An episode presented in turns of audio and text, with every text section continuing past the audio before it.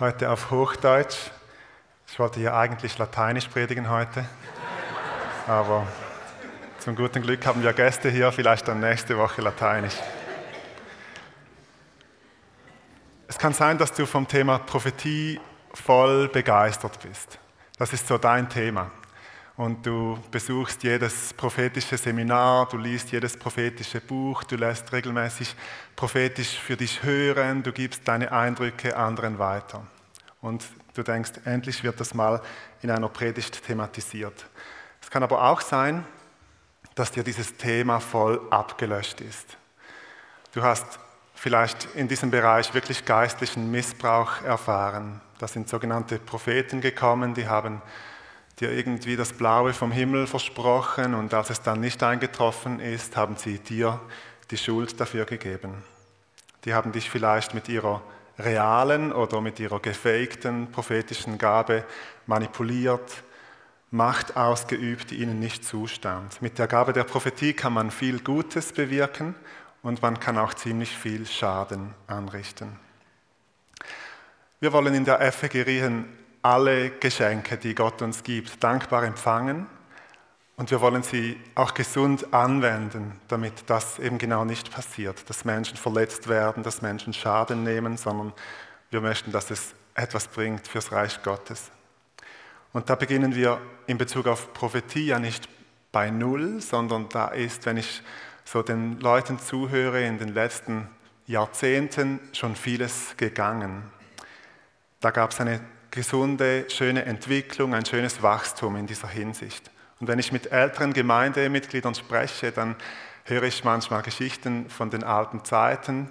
Da gab es viel Schönes, aber es gab auch zum Teil Schwieriges. Da, da wurde es zum Teil ganz schwierig und verkrampft, wenn man mal über den Heiligen Geist sprechen wollte oder über die Gaben des Geistes. Und da hat sich viel getan, denke ich. Da sind wir unverkrampfter unterwegs und das ist sehr schön und da kann man den Leuten, die das auf eine gute Art eingebracht haben, sehr dankbar sein. Prophetie, was ist das? Manchmal wird Prophetie einfach gleichgesetzt mit einer guten Predigt oder mit einer guten Lehre, aber das ist fürs Neue Testament noch zu wenig differenziert. Im Neuen Testament ist Prophetie nochmals eine eigene Kategorie, was eigenes. Da werden einige Christen Propheten genannt. Hagabus, das war so einer. Und der kommt zweimal in der Apostelgeschichte vor. Ich lese die erste, das erste Vorkommnis, die erste Stelle in Apostelgeschichte 11, Vers 27 und folgende. Während dieser Zeit kamen einige Propheten aus Jerusalem nach Antiochia. Einer von ihnen, ein Mann namens Hagabus, wurde vom Geist Gottes dazu gedrängt, vor die Gemeinde zu treten und anzukündigen, dass eine schwere Hungersnot über die ganze Welt hereinbrechen werde, was während der Regierungszeit von Kaiser Claudius dann auch tatsächlich geschah. Da beschlossen die Jünger, den Geschwistern in Judäa eine Geldspende zukommen zu lassen. Jeder sollte entsprechend seinen Möglichkeiten zu ihrer Unterstützung beitragen. Also Hagabus ist dieser freundliche Mann hier zu unserer Linken. Der erhält von Gott ein Wort und gibt dieses Wort weiter an die Gemeinde. Es kann eine Einzelperson sein. Hier ist es das gegenüber der Gemeinde von Antiochia. Das ist so ungefähr das Wesen von Prophetie. Jemand bekommt ein Wort von Gott für jemand anderes. Also die Person hört es nicht unbedingt direkt, sondern das geht so herum. Das ist nicht äh, spezifisch neutestamentlich, sondern das gab es im Alten Testament auch schon. Das heißt, dann heißt es dann, die Hand des Herrn kam über den Propheten oder das Wort des Herrn erging an den Propheten und ich hoffe, man sieht hier die gelbe Farbe. Also da geschieht etwas, der wird inspiriert, der Heilige Geist kommt auf ihm, sagt ihm etwas und dann gibt er es weiter. Und das Volk, das Gegenüber, die konnten dann die Botschaft annehmen oder sie konnten die Botschaft verwerfen. Also der Prophet war, der, der gab das weiter und das war einfach ein Ja oder ein Nein, ein Eins oder ein Null.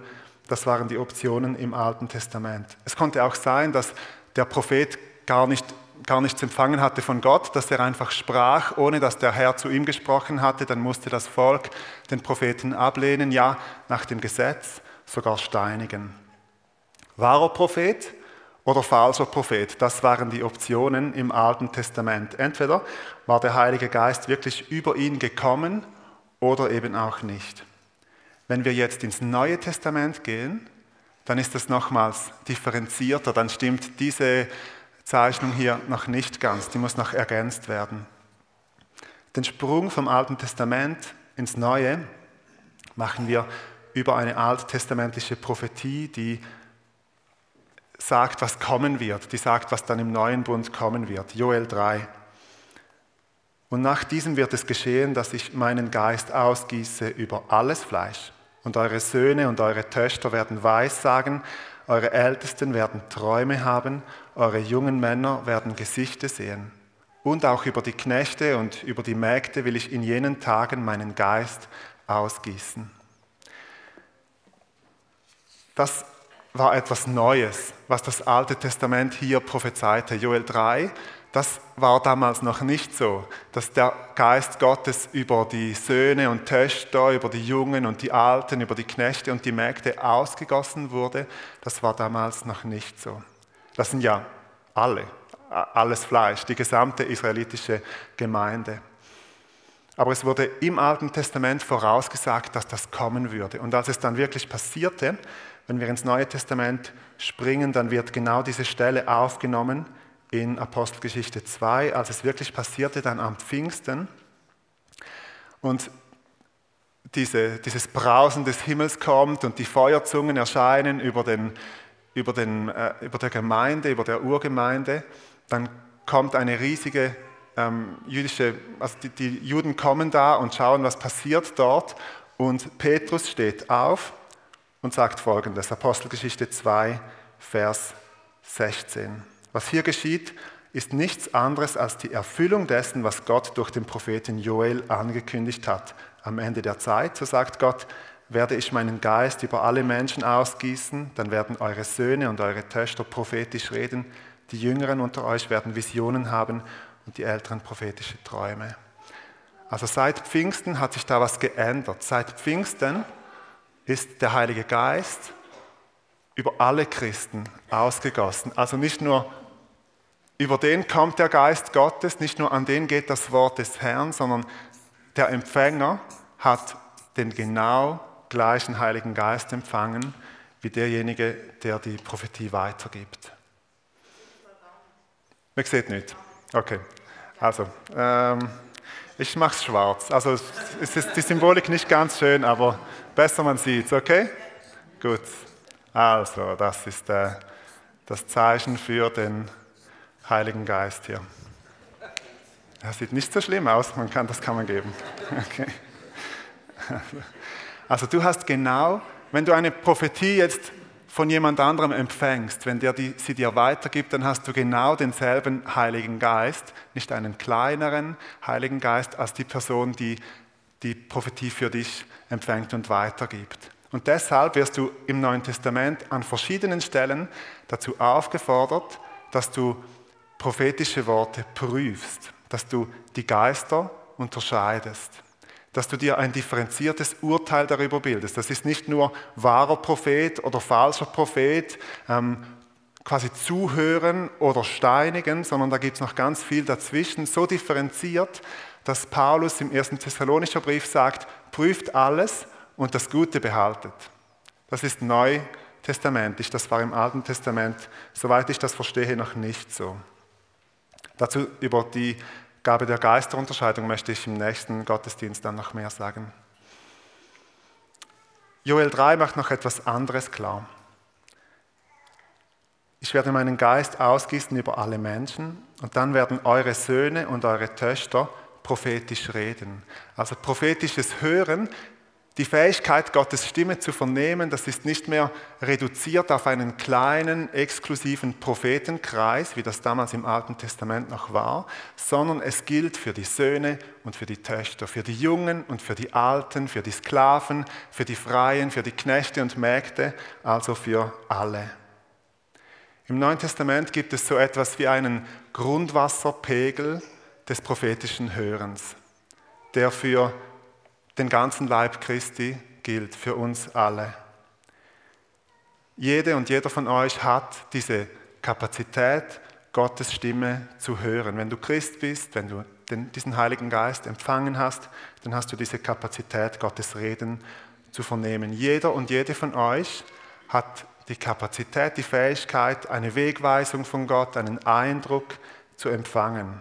Und zwar für euch selbst und auch für andere. Nicht nur die prophetischen Spezialisten, und die gibt es auch im Neuen Testament. Es gibt auch Leute, die werden Propheten genannt, wie zum Beispiel Hagabus. Oder wenn wir in den ersten Korintherbrief gehen, dort lesen wir von den Charismen, von den Geistesgaben im 1. Korinther 12, die, die Gott verteilt. Und es wird im Kapitel klar, er gibt nicht allen alles, sondern jeder erhält nach dem, was, was Gott geben will. Das ist zum Beispiel äh, das Wort der Weisheit oder das Wort der Erkenntnis. Einem Dritten ein besonderes Maß an Glauben und wieder ein anderer bekommt durch diesen einen Geist die Gabe, Kranke zu heilen. Ein anderer wird dazu befähigt, Wunder zu tun, ein anderer prophetische Aussagen zu machen, wieder ein anderer zu beurteilen, ob etwas vom Geist Gottes gewirkt ist oder nicht. Einer wird befähigt, in Sprachen zu reden, die von Gott eingegeben sind, und ein anderer das Gesagte in verständlichen Worten weiterzugeben. Also es gibt diese Charismen, diese Gnadengabe, auch der Prophetie, und die gibt Gott dem einen und dem anderen gibt er sie nicht. Also wir, wir sind nicht alle, ich sage mal, prophetische Spezialisten, das sind wir nicht, aber wir alle haben diesen Heiligen Geist, wir alle können die Stimme Gottes hören, wir alle können von Gott Eindrücke für uns oder auch für andere bekommen. Und Eindrücke auch von anderen prüfen. Das ist mit Pfingsten neu geworden. Manchmal denke ich, dass wir in unseren Gemeinden in Bezug auf Prophetie etwas alttestamentlich sind. Ich meine das nicht abwertend gegenüber dem Alten Testament, aber es ist etwas neu geworden. Und manchmal habe ich den Eindruck, wir leben noch im Alten. Wenn wir über Prophetie reden, dann erwarten wir, dass es ganz still wird und dass dann spontan über jemanden dieser Heilige Geist kommt und dann sagt er das Unfehlbare, das Wahre, dieses So spricht der Herr und dann, dann gilt das, dann müssen wir das annehmen. Aber wir anderen, wir müssen ganz still sein, damit es dann umso klarer wird, wenn der echte Prophet kommt. Aber das Problem ist, dass diese Stille gar nicht hilfreich ist, damit sich dieses prophetische, diese, diese Gabe, dieser Dienst in unseren Gemeinden gesund entfalten kann. Und deshalb schlage ich etwas ganz anderes vor. Ich schlage vor, dass wir in unserer Gemeinde so einen prophetischen Grundwasserpegel etablieren. Wie meine ich das? Lasst uns mutig für uns selbst, füreinander hören, was Gott zu sagen hat, was für einen Vers er weitergeben möchte, was für ein Bild, was für einen Eindruck. Und wir, haben, und wir wünschen uns, dass das in ganz vielen möglichen Orten und Konstellationen passieren darf. Wir haben es uns als Gemeindeleitung vorgenommen, dass wir uns an unseren Sitzungen auch Momente nehmen der Anbetung und auch Momente, in denen wir auf Gott hören. Weil sprechen, das machen wir wirklich genug. Also gestern hatten wir wieder Sitzungen, wir haben vier Stunden Sitzungen und da, da wird viel gesprochen. Ich habe da auch viel gesprochen, habe ich dann im Nachhinein gemerkt. Aber es darf auch diese Momente geben, wo wir mal still sind und wo wir dann hören, was Gott zu sagen hat. Für uns, für unsere Arbeit, für uns auch persönlich.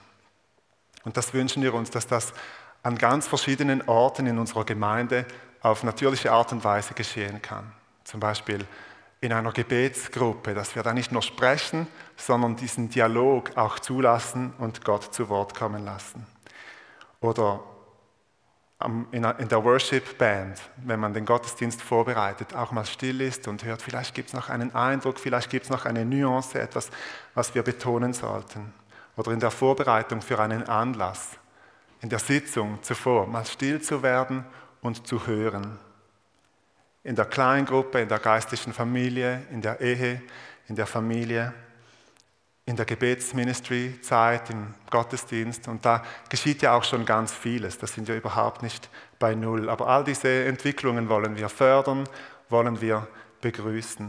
Wir wünschen uns in der Gemeinde eine, eine gesunde prophetische Kultur, einen prophetischen Grundwasserpegel, möchte ich das nennen. Und in diesem Sinn auch eine prophetische Gemeinde. Wenn wir das tun, wenn wir das ähm, unaufgeregt leben miteinander, dann wird es viel einfacher sein, dass Menschen, die wirklich dieses Charisma haben, diese Gnadengabe, dass die darin wachsen können und dass sie das entfalten können, weil sie dann merken, ich bin gar nicht der prophetische Einzelgänger, der jetzt hier aufsteht und alle hören nur noch mir zu. Ich bin gar nicht derjenige, der jetzt die große Show abziehen muss, weil alle so still sind, sondern wir leben das, wir dienen einander mit diesen Eindrücken, die Gott uns gibt und, und aus dieser Kultur heraus dürfen dann Menschen auch wachsen, dürfen in ihren Gaben reifen. Ich persönlich glaube nicht, dass wir passiv darauf warten müssen, bis der große Prophet aus der Wüste zu uns kommt, am besten im Kamelhaarmantel und Heuschrecken essend, dass der kommt. Ich meine, das kann auch sein. Das kann auch mal passieren, dass wirklich ein Prophet von außen kommt und uns ein Wort weitergibt. Das, ich schließe das gar nicht aus. Aber ich glaube nicht, dass wir passiv darauf warten müssen, sondern dass in unserer Gemeinde, in unseren Gemeinden, wenn wir das einfach leben, dass da auch Menschen aufstehen können, denen Gott diese Gabe oder auch dieses Amt anvertraut hat und dass sie uns dienen können, dass sie unter uns wachsen und reifen können. Das heißt auch Fehler machen. Das heißt Feedback erhalten, darin besser werden, mit den anderen Gaben gesund zusammenarbeiten und so wirklich zum Nutzen für alle werden. Es kann schon sein, dass ein Prophet mal von außen kommt. Was aber nie geschehen wird, ist, dass er einfach vom Himmel fällt. Das passiert nicht. Und darum nochmals die Aufforderung an, an, die gesamte Gemeinde. Lasst uns darin wachsen. Lasst uns diese Gabe umarmen und anwenden und nutzen für uns und auch füreinander. Das Kapitel 1. Korinther 14, das ist ein Kapitel, das es, es lohnt sich das mal zu lesen, zu studieren, alleine oder gemeinsam mit anderen. Es gibt viele Anweisungen dort in Bezug auf Prophetie. Und unter anderem gibt dieses Kapitel den Rahmen dafür, wofür eigentlich? Wozu machen wir das? Wozu wollen wir auf Gott hören? Ich lese Vers 2 und 3 vor. Es wird ja dort gegenübergestellt, ähm, die Sprachenrede jetzt einfach so von vorne, von oben herab, die jetzt keiner verstehen würde, gegenüber der Prophetie. Wenn jemand in einer von Gott eingegebenen Sprache redet, richten sich seine Worte nicht an Menschen, sondern an Gott. Keiner versteht ihn, was er durch Gottes Geist gewirkt, ausspricht, bleibt ein Geheimnis. Wenn jemand hingegen eine prophetische Botschaft verkündet, richten sich seine Worte an die Menschen. Was er sagt, bringt ihnen Hilfe, Ermutigung und Trost. Prophetische Rede wird hier also genauer qualifiziert. Sie bringt Hilfe, sie bringt Ermutigung und sie bringt Trost. Hilfe. Hilfe kann übersetzt werden mit Erbauung. Das Wort, was da drin steckt im Griechischen, ist Hausbau, also was aufbauen.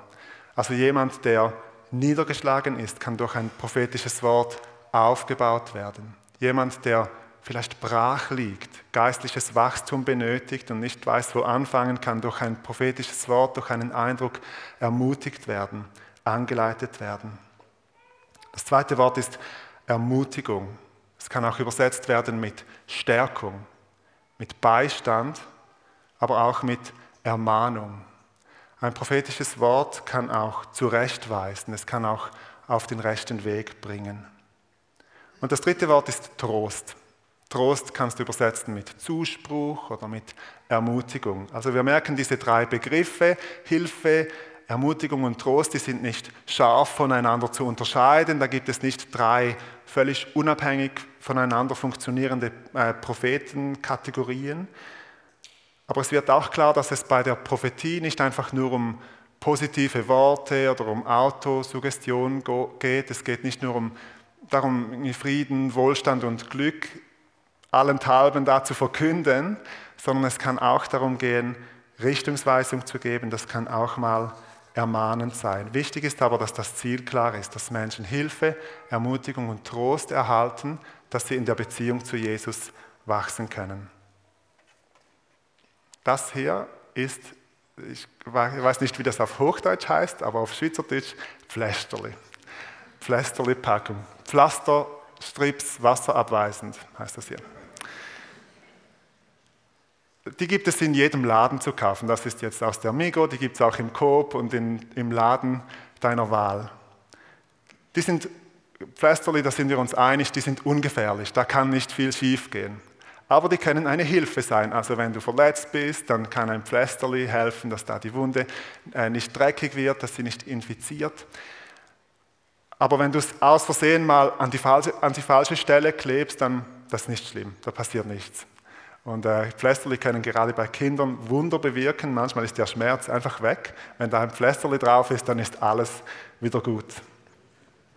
Das Pflasterli, das steht für mich für prophetische Ermutigung, für prophetischen Trost. Du kannst andere, für andere Menschen prophetisch hören und du kannst ihnen Ermutigung und Trost weitergeben. Das ist ein super Übungsfeld, wie wir anderen Menschen helfen können. Es kann, ich meine das nicht despektierlich, so ein bisschen symbolmäßig, sondern so ein prophetisches Pflaster kann enorm heilsam sein. Wenn du verzweifelt bist in einer Situation und da kommt jemand und bringt dir dieses Wort, diesen Trost, diese Ermutigung und du merkst, da, Gott sieht mich, da ist wirklich ein Gott, der mich sieht. Der hat mir jetzt gerade, ja, ich, ich darf dieses Wort empfangen von dieser anderen Person, das ermutigt mich, das tröstet mich, vielleicht habt ihr das auch schon erlebt. Da hat jemand genau das das heilsame, ermutigende Wort für mich, das er offensichtlich irgendwo direkt aus dem Himmel empfangen hat und dann mir weitergeben kann. Das hier, ich mache das mal vorsichtig auf, wer weiß, was das ist. Das ist ein Skalpell. Ich mache das vorsichtig wieder zu. Aber wir haben eine Ärztin in der ersten Reihe, es kann mir nichts geschehen. Ähm, das, das habe ich aber nicht von Caroline, sondern äh, Katrin hat das vom vom Tierarzt ihres Vertrauens hat sie mir das äh, mitgebracht. Ich weiß nicht, also im Migro oder Coop gibt es das ja offensichtlich nicht zu kaufen. Das ist eine andere Liga hier. Das ist kein Pflästerli, das kann schmerzen. Ein Skalpell verletzt. Immer. Auch in der Hand des allerbesten Chirurgen verletzt ein Skalpell. Aber diese Verletzung, die wird in Kauf genommen, damit etwas Tieferes heilen kann. Die wird in Kauf genommen, damit man im Körper zu den betroffenen Stellen vordringen kann und eine Operation zum Beispiel vornehmen kann und dann wirklich Heilung reinkommen kann. Und diese Verletzung wird durchgeführt von einem Arzt, von einer Ärztin. Und die hat jahrelang Medizin studiert, die hat ihr Häfeli-Praktikum vollendet und die hat da alles gemacht und dann viel geübt und die weiß, was sie machen muss und dann ähm, kann sie das an Menschen anwenden. Und in dieser Hand ist ein Skalpell super, wirklich, manchmal lebensrettend und enorm wichtig, wenn es richtig angewandt wird. Wenn wir das jetzt auf Prophetie übertragen, das Skalpell steht für mich für prophetische Ermahnung, für Zurechtweisung, manchmal auch für ein Gerichtswort. Wir würden uns keinen Gefallen tun, wenn wir jetzt alle mit einem Skalpell rumlaufen und versuchen da unser Gegenüber zu operieren. Ja, ich sehe, du hast da noch irgendwas, einen Splitter im Auge oder irgendwas fehlt dir, du hast Kopfweh, komm, ich nehme mal mein Skalpell und ich heile dich. Ich mache das mal, ich bringe das kurz in Ordnung. Ich habe zwar keine Ahnung davon, aber ich habe ein Skalpell.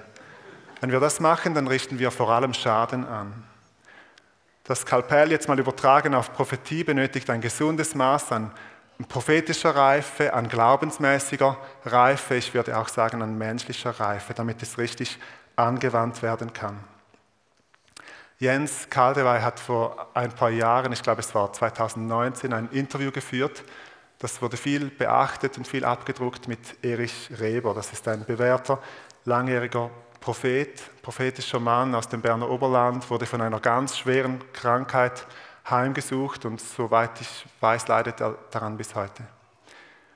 Und er hat dieses Wort ganz paar Tage bevor diese unvorstellbaren Schmerzen bei ihm begannen, hat er dieses Wort von Gott empfangen, dass Gott zu ihm gesagt hat, jetzt beginnt dieser dritte Teil deiner Berufung, auch ein mahnender und nicht nur ein tröstender Prophet zu sein.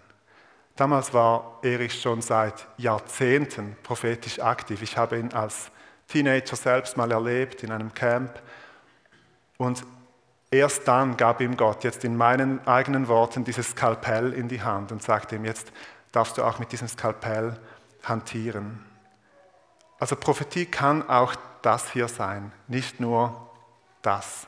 Prophetie kann auch verletzen, Prophetie kann auch zurechtweisen, aber ich werbe dafür, dass wir unsere prophetischen Schritte, unsere vielleicht ersten prophetischen Schritte, unser prophetisches Wachsen in diesen Gaben vielleicht nicht gerade mit dem Skalpell beginnen, nicht damit durchführen, sondern mit Werkzeugen oder mit Superhilfsmitteln, die auch gut sind, aber die weniger Schaden anrichten können. Natürlich, wir können nicht steuern, was wir da empfangen. Wir können nicht sagen, jetzt brauche ich nur Ermutigung und, und Hilfe und keine Ermahnung oder so, aber wir können sehr wohl steuern, was wir damit machen.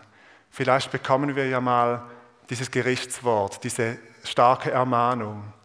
Aber dass wir da nochmals einen Schritt zurück machen und mit unseren Gerichtsworten nicht um uns werfen, nicht beginnen Leute wahllos ja, zu operieren da, sondern dass wir vielleicht ins Gebet gehen und mal hören, was möchte Gott mit mir tun, mit diesem Wort und das in unserem Herzen bewegen, bis es dann reif ist. Also ich bin absolut für auch ermahnende Prophetie, auch für zurechtweisende Prophetie, aber die muss wirklich weise und gesund angewandt werden, damit sie ihre heilsame Wirkung entfalten kann. Und damit sie dann auch, und das muss sie ja auch, zur Hilfe dient und zur Ermutigung und zum Trost, eben wie ein Skalpell in der Hand eines geübten Chirurgen. Und wenn das geschieht, dann wird unser Vertrauen in Prophetie nicht zerstört, sondern es wird auch in diesen Worten, durch diese Worte gefördert. Und das wünschen wir uns. Diese Momente, wo, wo Menschen mit ihrem Skalpell vieles kaputt gemacht haben, das, das haben wir vielleicht alle schon genug erlebt. Das brauchen wir nicht mehr. Was wir brauchen ist, dass uns dieses prophetische Reden Gottes wirklich vorwärts bringt, dass es, dass es zum Nutzen dient für die Gemeinde und nicht, dass Menschen zeigen können, wie gut sie da irgendwie hantieren können. Gut, nächste Woche geht es noch weiter mit diesem Thema Prophetie. Ich möchte dann noch einiges sagen über, wie spricht man das aus, wie, wie empfängt man es auch, was heißt es, äh, mit dieser Gabe der Geisterunterscheidung auch zu leben und Dinge zu prüfen, anhand welcher Kriterien prüfen wir das. Ich hoffe, ihr seid schon mal motiviert geworden, das mitzunehmen und für euch und füreinander prophetisch zu hören.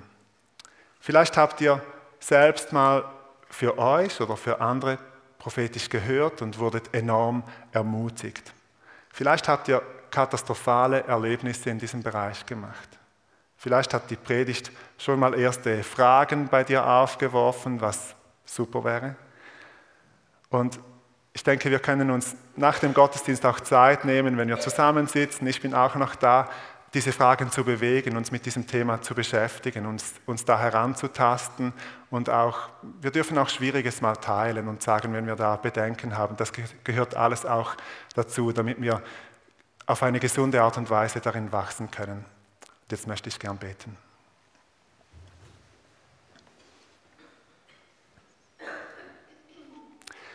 Heute, wenn ihr seine Stimme hört, dann verstockt eure Herzen nicht.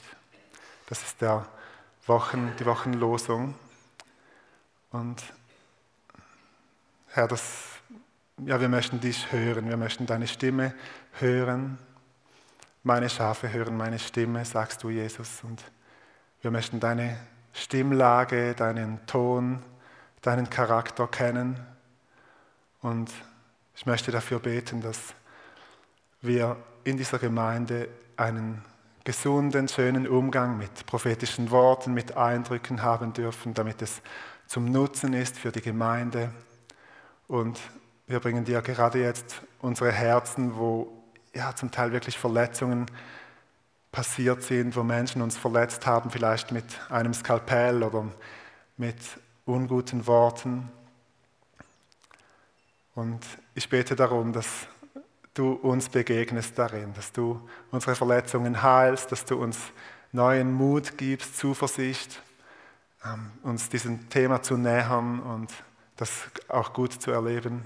Und wir beten, Herr, dass unsere Schritte darin, diese Gabe zu empfangen, nicht uns selbst dienen, nicht Menschen groß machen, nicht irgendwie einen Hype auslösen, sondern dass in all dem du verherrlicht wirst, dass es um dich geht, dass wir über dich staunen, dass wir dich sehen, dass wir einen schärferen Blick von dir erhalten und einen tieferen Einblick in deine Pläne und in dein Wesen. Amen.